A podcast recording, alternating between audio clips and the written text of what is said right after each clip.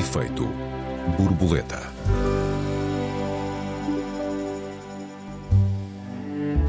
E se lhe perguntarem como é Portugal, dirá que é bonito ou dirá que é feio? E dizendo que é bonito, estará a referir-se à paisagem natural ou à paisagem construída? Afinal, o que podemos chamar ao nosso ordenamento urbanístico. Bem-vindos a mais um Efeito Borboleta, eu sou o Joel Neto. Eu sou a Raquel Varela.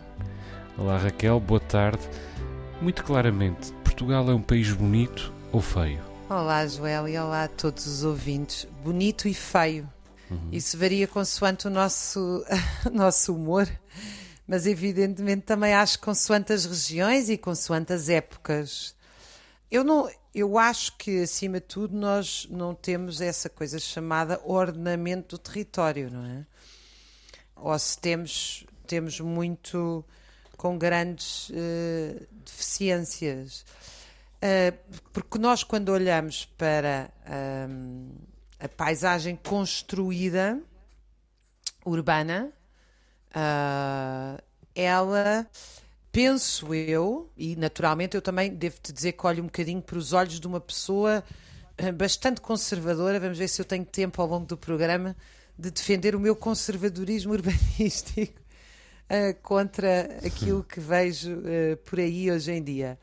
Uh, mas assim, os meus olhos o que veem é que as nossas zonas mais bonitas são as zonas menos desenvolvidas. Ou seja, uhum. eu acho que nós falhamos em. Uh, uh, enfim, os sucessivos governos falharam em conseguir, por diversas razões, que nós tivéssemos uh, beleza, harmonia na paisagem urbana e onde ela funciona, quanto a mim, é onde ficou um bocadinho parada no tempo. É, é na tua Ilha Terceira uh, e nos Açores em geral, é no Alentejo, uh, é nas vilas muralhadas, museus em grande medida, abandonadas ou museuizadas, uhum. uh, onde houve progresso, na, no sentido duplo da palavra, é? de avanço e de, e de retrocesso, uh, porque o progresso é isso, uh, eu não me revejo, na, não me revejo de todo na paisagem. desde os mamarrachos, até ao pior para mim, que é esta arquitetura dita moderna, que é estas sucessivas, estas construções de vidro supost, supostamente muito ecológicas. Ainda não consegui perceber como é que um quadrado de vidro de vários andares pode ser ecológico. Uh, eu que tenho, enfim, sou, o meu pai tem um grande amor pela arquitetura e construiu uma casa maravilhosa feita com madeiras e, enfim, materiais muito nobres que de verão nunca tem mais de 20 graus e de inverno com uma única salamandra chega frequentemente aos 26 graus. E depois olho para aqueles prédios de 10 andares, de 5 andares, de 15 andares rodeados de vidro, dependentes do ar condicionado e vejo serem classificados com eficiência energética. Hum. Portanto, é uma coisa que eu realmente. Evidente, é eu imagino quem me esteja a ouvir pensa: ah, não, mas tem uns painéis solares que não sei o quê, mas os painéis solares custam imenso à natureza também a construir, quer dizer. Portanto, nós temos todo um modo de vida, mas enfim, isto para dizer que eu acho que a maioria do país, digamos, o país que não, que não ficou parado, não é muito bonito. Não sei o que é que tu pensas disto, se tens se achas esta arquitetura moderna mais bonita, se achas a confusão mais bonita. Não, uh, aliás, eu gostava até de me abstrair da arquitetura e de falar num sentido um pouco mais lato. Mas, se calhar já vamos à arquitetura então. Eu, eu e a Marta este ano passeámos um bocadinho pelo, pelo continente. Uh, e isto ao fim de dois anos de, de pandemia. E portanto houve um certo reencontro, pelo menos eu senti uh, um certo reencontro com, uh, com Portugal. Uh, visto que estava confinado, grosso modo, à ilha há, há, dois anos, apesar de uma saída ou outra, mas não me tinha podido deter. E não, não, não demos longos passeios, passeámos um pouco apenas, Grande Lisboa, Algarve, pouco mais. Mas a impressão uh, com, que, com que eu fico, uh, a impressão com que eu fiquei foi um bocadinho perturbadora e que foi olhar para, para aquilo, sobretudo na, na área da, da, grande, da Grande Lisboa, um pouco pelo oeste, um, e pensar isto é mais feio do que eu me lembrava. E depois olhei melhor e, e pareceu-me confirmar: caramba, isto é mesmo feio. E depois recapitulei tudo aquilo que tinha guardado ao longo da vida e, e pareceu-me que tudo isso confirmava essa, essa visão. É mesmo feio. Portugal é um país feio. Quer dizer, tem coisas lindas, evidentemente, algumas paisagens do litoral, uh, uma parte bastante significativa do Douro, uh, vistas absolutamente estonteantes uh, em algumas ilhas ou nas ilhas, como tu já sublinhaste, algumas partes do Alentejo, como tu também disseste, uh, algumas zonas protegidas, o Jerez, o Lausanne, a Serra do Açor, o Parque Nacional de Montezinho, e eu até posso acrescentar uh, os centros de algumas cidades, inclusive Lisboa e Porto, ou pelo menos uma parte dos, dos centros urbanos de cada uma dessas, dessas cidades e de outras cidades. Acontece que uma, uma parte muito significativa daquilo que é bonito em Portugal é museu, como tu, como tu uh, insinuaste, na verdade. Acontece que os museus não têm vida própria, uh, porque aquilo que é uh, belo nessa paisagem não é a sua dimensão eco, de ecomuseu, digamos assim é realmente um museu tradicional, construído, estático. Quando tem vida, é uma vida, grosso modo, artificial, o que vai dar ao mesmo. E depois, a outra parte que devemos, a que devemos a beleza que ainda temos, devemos-la quase exclusivamente à natureza. De resto, até, até com a natureza, aquilo a que chamamos de natureza, temos problemas, não é? com, com, aquilo, com a floresta, quilómetros e quilómetros de eucaliptos e de pinheiros. Isso não é seguramente natureza. Eu sou um defensor do eucalipto, da árvore eucalipto, mas não sou defensor do eucaliptal, que é evidentemente eh, uma opção absurda. Além disso, só temos a paisagem edificada, quer dizer, e as cidades são, uh, regra geral, uh, caóticas, com desenhos absurdos, maus acessos, má fluências dadas em engarrafamentos. Os dormitórios à volta das cidades são absolutamente pavorosos, com, com uma arquitetura totalmente deprimente, uh, com uma, um urbanismo totalmente deprimente e, como é inevitável, uma atmosfera também totalmente deprimida. E, e depois as aldeias, uh, mesmo quando são bonitinhas, e mesmo quando são bonitinhas e continuam a ter vida própria, ou seja, não estão, não estão apenas musealizadas, e isso é raro, mesmo quando isso acontece, estão rodeadas de acessos absolutamente desolados, mal arranjados, sujos e em Nem regra... passeios têm, é? Exatamente. Não sei se já reparaste, a maioria das é aldeias verdade? em Portugal não tem um passeio. Sim, é verdade, embora isso tenha a ver com a sua ancestralidade.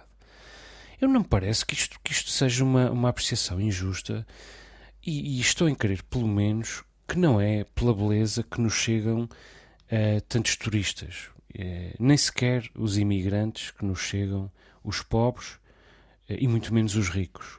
Quer dizer, há de ser pela, segurança, pelo sol, os ricos, e os pobres pelo custo de vida, pela hospitalidade, que nós também temos, evidentemente, muitos méritos, mas não parece que seja pela, pela beleza. Nota uma coisa, Raquel, eu, eu não sou português por acaso só. Não só por ter nascido em território português. Eu também sou português porque quero, ou seja, eu vivo nas ilhas e, e quando me cruzo com o mais vago tique independentista das ilhas, que é sempre demagógico e populista, mas mesmo que não fosse, isso, isso provoca-me uma profunda reação. Eu sou um português exultante. Agora, isso não chega para, para escamotear essa evidência, para mim, que é Portugal é um país feio, inclusive nas ilhas, numa parte não despicienda de cada ilha. Uh, e eu falo mais uma vez da paisagem construída, dos arranjos, do, or, do, or, do ornamento uh, urbanístico em geral, uh, que, do meu ponto de vista, é menos feio do que a média do território nacional, mas que continua a, continua a ter muitos elementos bastante feios, às vezes até grotescos, mas sobretudo a cultivar o mau gosto e empreender esforços diários no sentido de uh, ficar mais feio ainda. Casas feias, apartamentos horripilantes, ruas uh, atafolhadas, estradas desoladas.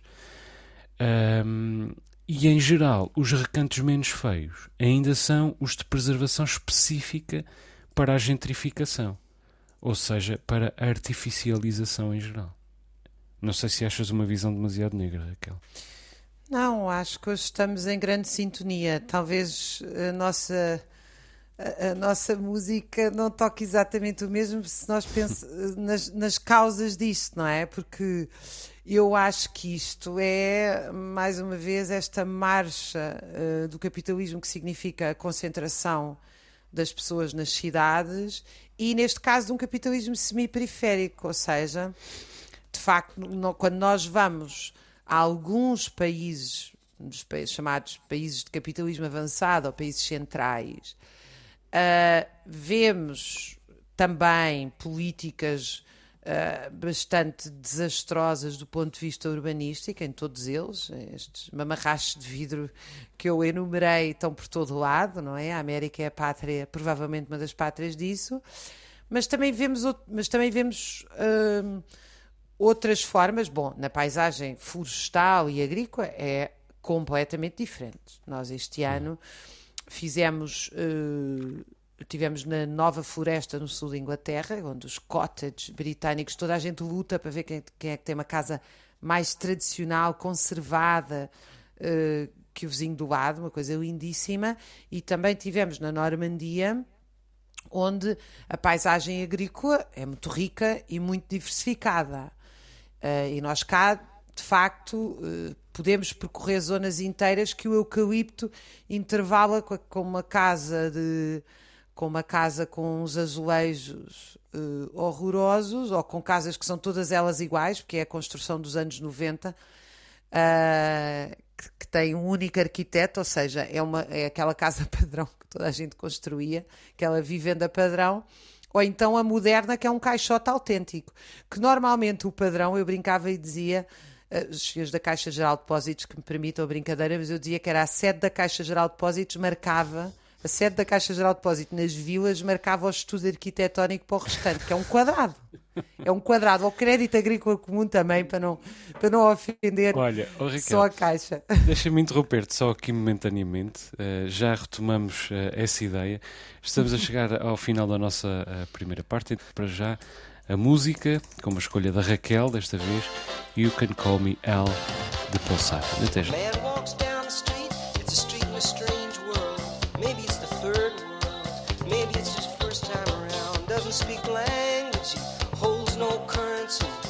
Is a foreign man. He is surrounded by the sound, the sound.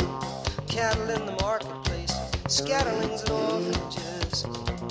He looks around, around. He sees angels in the architecture, spinning in infinity. He says, Amen, hallelujah. If you'll be my bodyguard,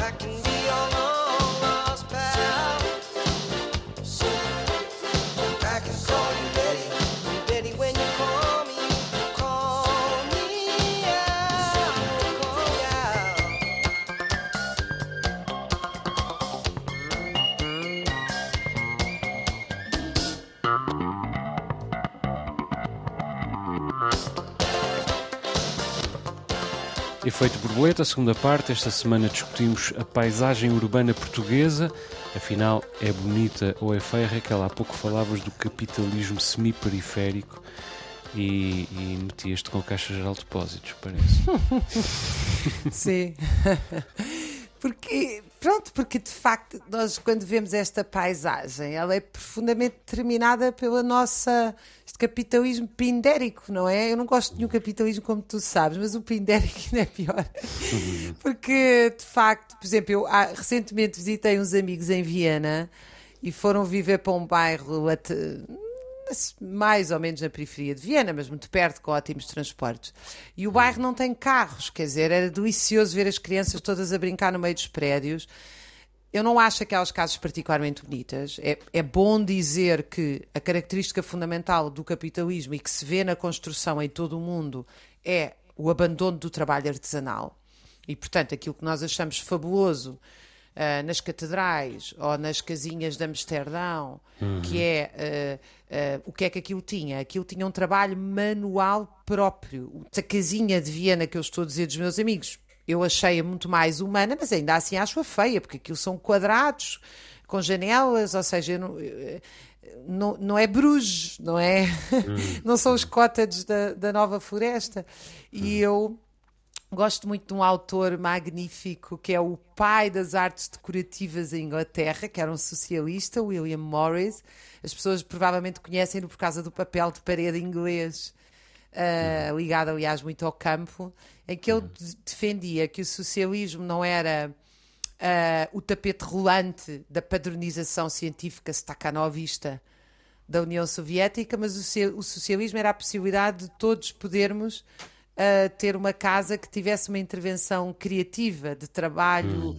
Uh, ou seja, nós já tínhamos chegado a um estádio tal na humanidade de produção que todas as, todos os nossos objetos normais podiam ter uma intervenção artística.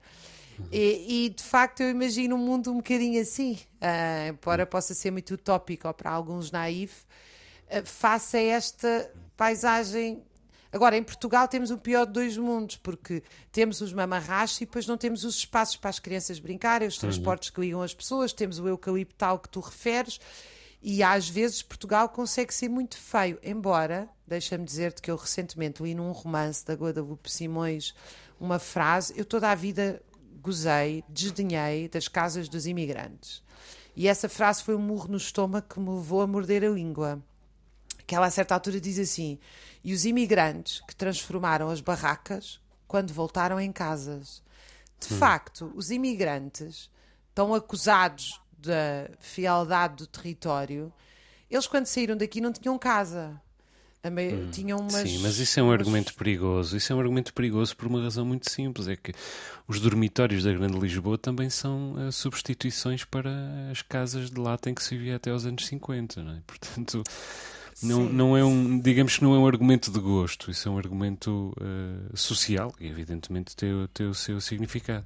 Mas olha, se tu me permitires, eu também gostava de falar um bocadinho de capitalismo. As nossas visões não se distinguem assim tanto no que diz respeito a isto.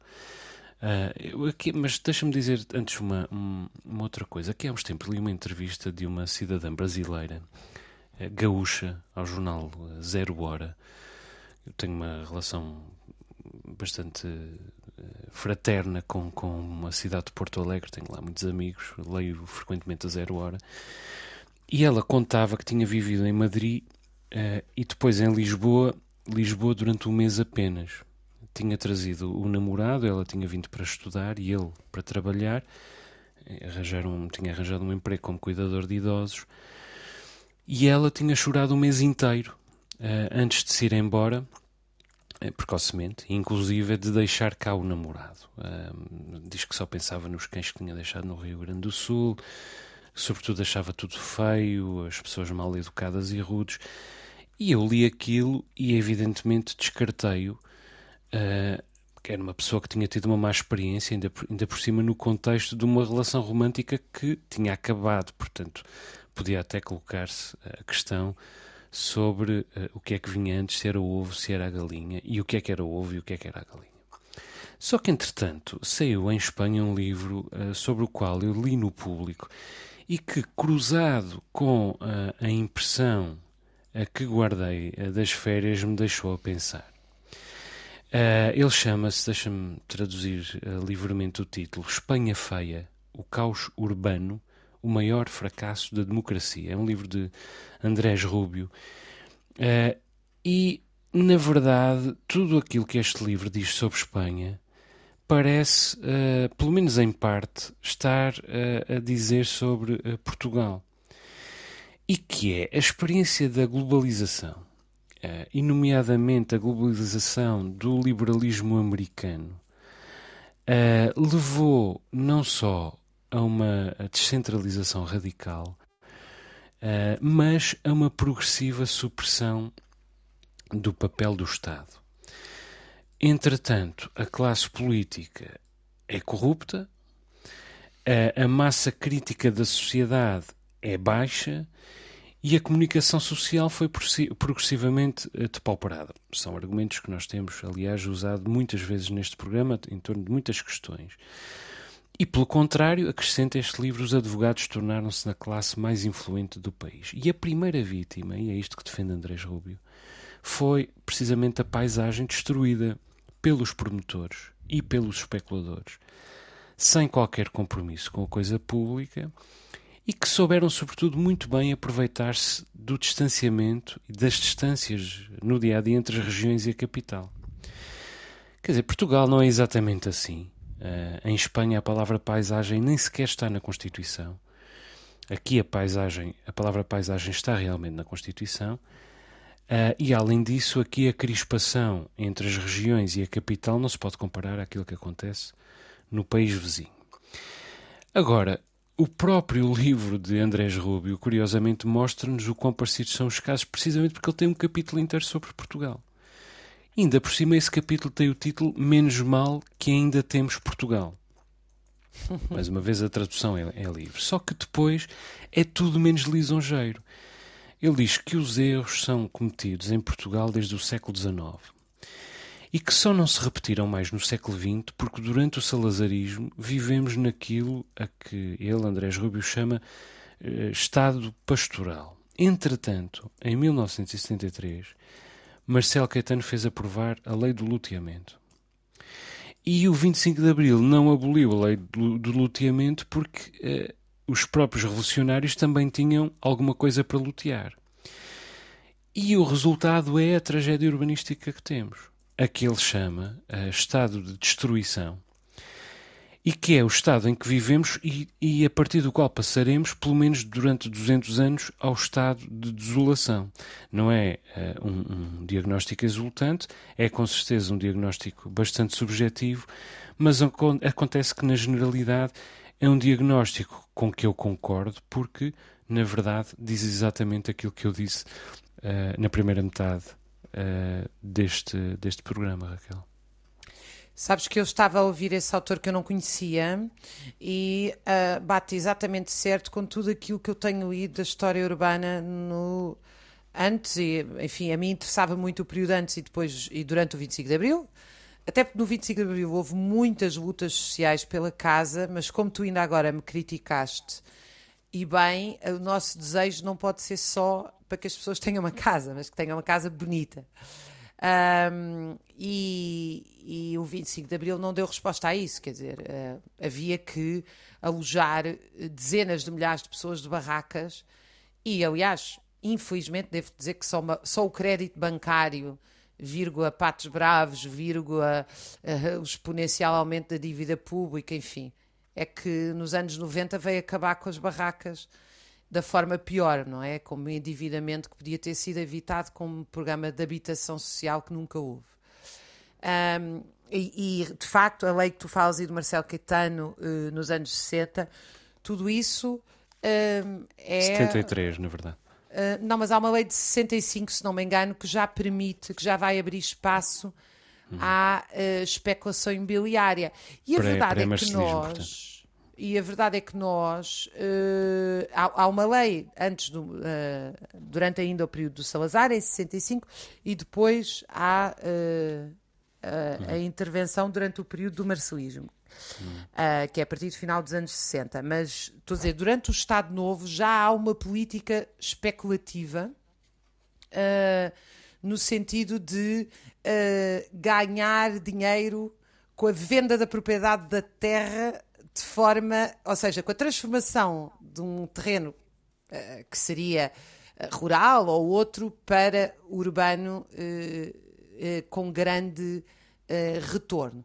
Mas o problema disso é que as pessoas habituaram-se a, um, a aceitar o lucro como normal e a aceitar o lucro como normal em zonas onde devia ser escandaloso, na minha opinião. É o caso da saúde e é o caso da habitação, porque se trata de um, uh, de um bem uh, próprio. Uh, e, portanto, nós a certa altura já estamos erradamente a discutir se as pessoas têm casa ou se têm, se têm independência com o mínimo de direitos e não estamos a discutir aquilo que, que hoje nos trouxe aqui, que eu acho que é fundamental discutir, que é um passo à frente.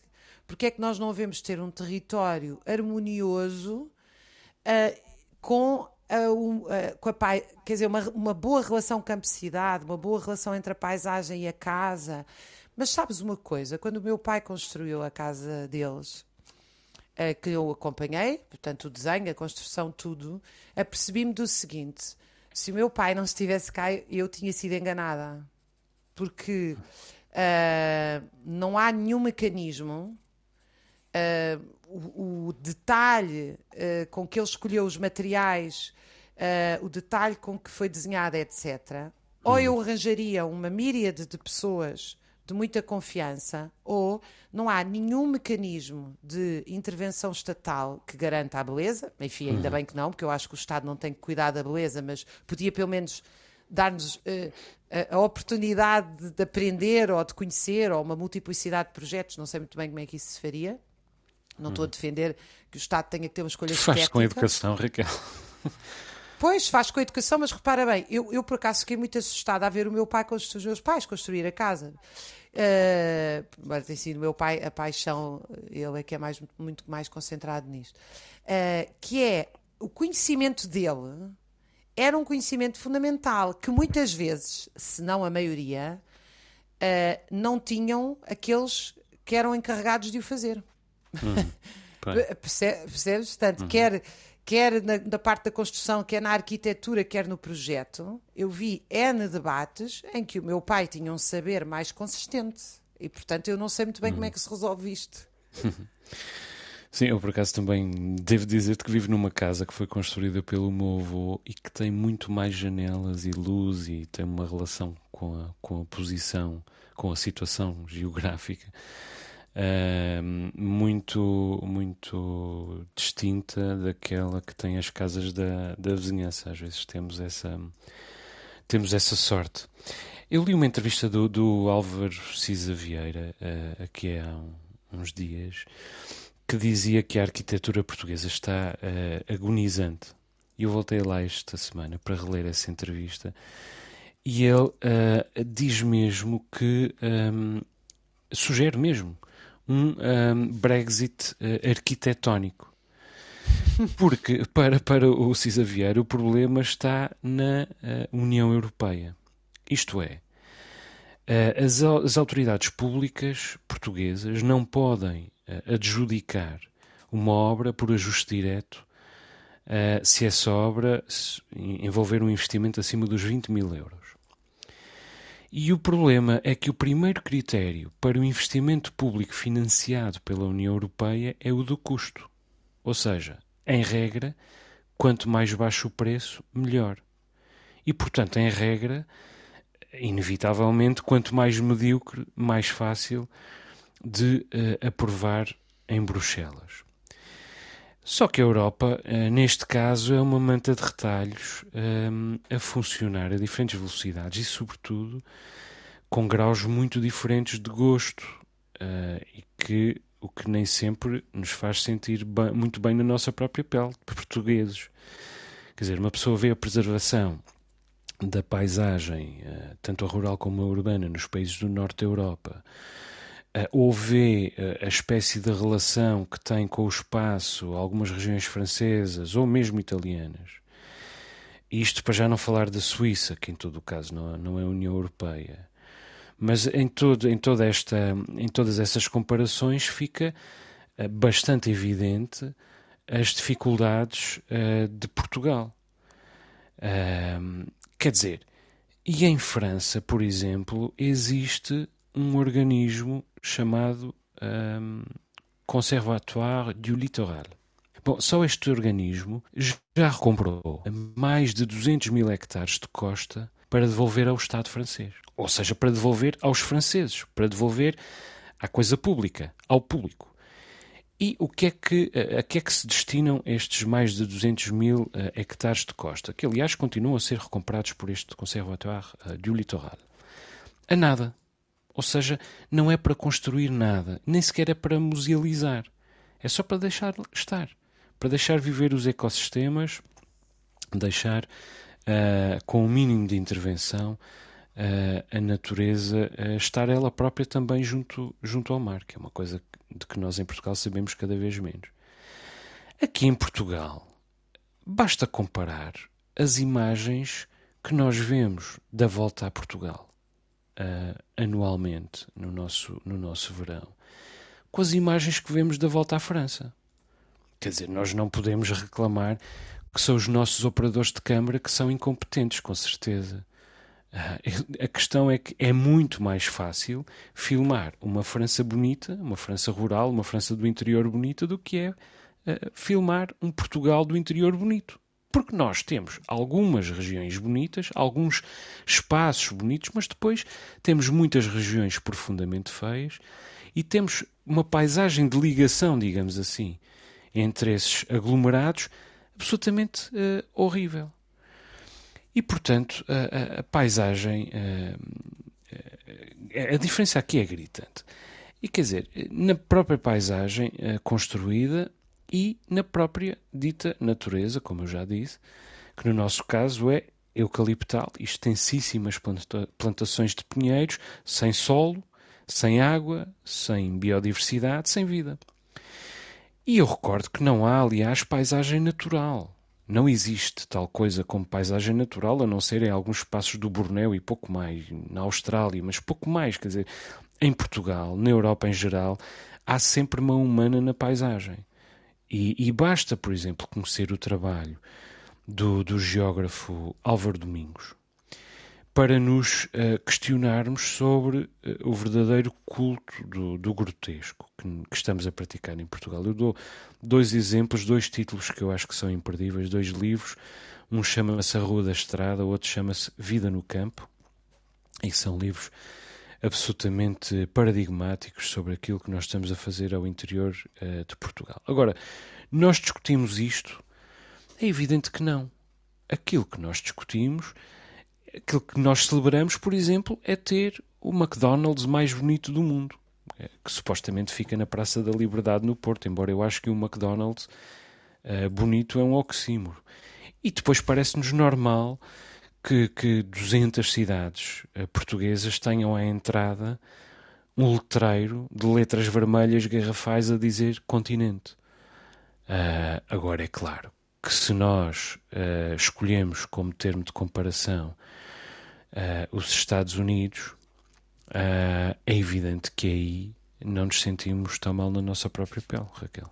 Agora, como é que, o que é que nós fazemos em relação a isto? Se, se o nosso diagnóstico estiver certo, uh, porque, por exemplo, uma coisa que eu penso sempre em relação às casas, e que ainda agora não o disse, é que fazer uma casa boa e bonita custa muito mais, dura muito mais. Uh, isto é o mesmo com a roupa, isto é o mesmo com os carros. Ou seja, esta ideia que ecológico é comprar novo e ecológico, uh, isso não é verdade. Nós, nos anos 80, um casaco custava às vezes o ordenado de um mês, mas eu tenho os casacos de peles que herdei das minhas Duram tias hoje, avós. Uh, das minhas tias avós, e que eram casacos na altura, sim, de salários de um mês ou de dois.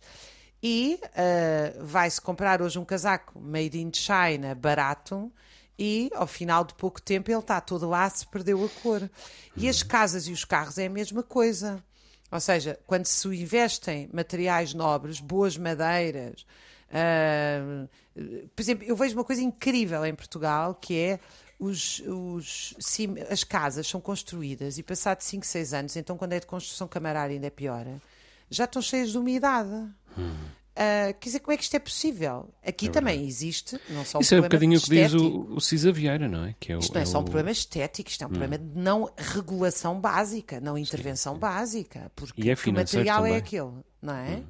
Sim, e depois dizem que é ecológico porque tem um painel solar. Quer dizer, não é ecológico uma coisa que, que, ao final de poucos anos necessita já de uma nova camada de tinta, nem, nem é saudável para as pessoas, etc. Portanto, eu acho que nós precisávamos de pensar e também de pensar, quer dizer, uh, volto agora ao, ao início. Uh, pensar esteticamente Para fechar, se calhar, Raquel, que cidades é que nós queremos e que vilas é que nós queremos, porque é muito bonito. Agora na minha rua, que é um bairro histórico, onde há regras de construção, uh, arranjaram agora duas das últimas casas que estavam a cair. E é lindíssimo, quer dizer, os nossos olhos merecem isso. É, era a minha nota final. Eu acho que nós merecemos um país cheio de boas condições, mas também bonito. Isso hum. também passa por políticas uh, que transformem esta nossa maneira de olhar as coisas. Não chega uma casa, uma casa pobrezinha hum. nunca tem fartura de carinho, não é? Estamos Nós precisamos de, de mais do que o pobrezinho. Estamos de acordo, Raquel. Recordo aos nossos ouvintes, têm à disposição o endereço de e-mail efeitoborboleta.rtp.pt. São bem-vindas as vossas perguntas, perplexidades, protestos, sugestões. Saímos com António Variações, desta vez, uma escolha minha. Quem feio ama. O Efeito Borboleta volta para a semana. Até lá. Um abraço, Raquel. Um abraço. Até para a semana a todos os ouvintes.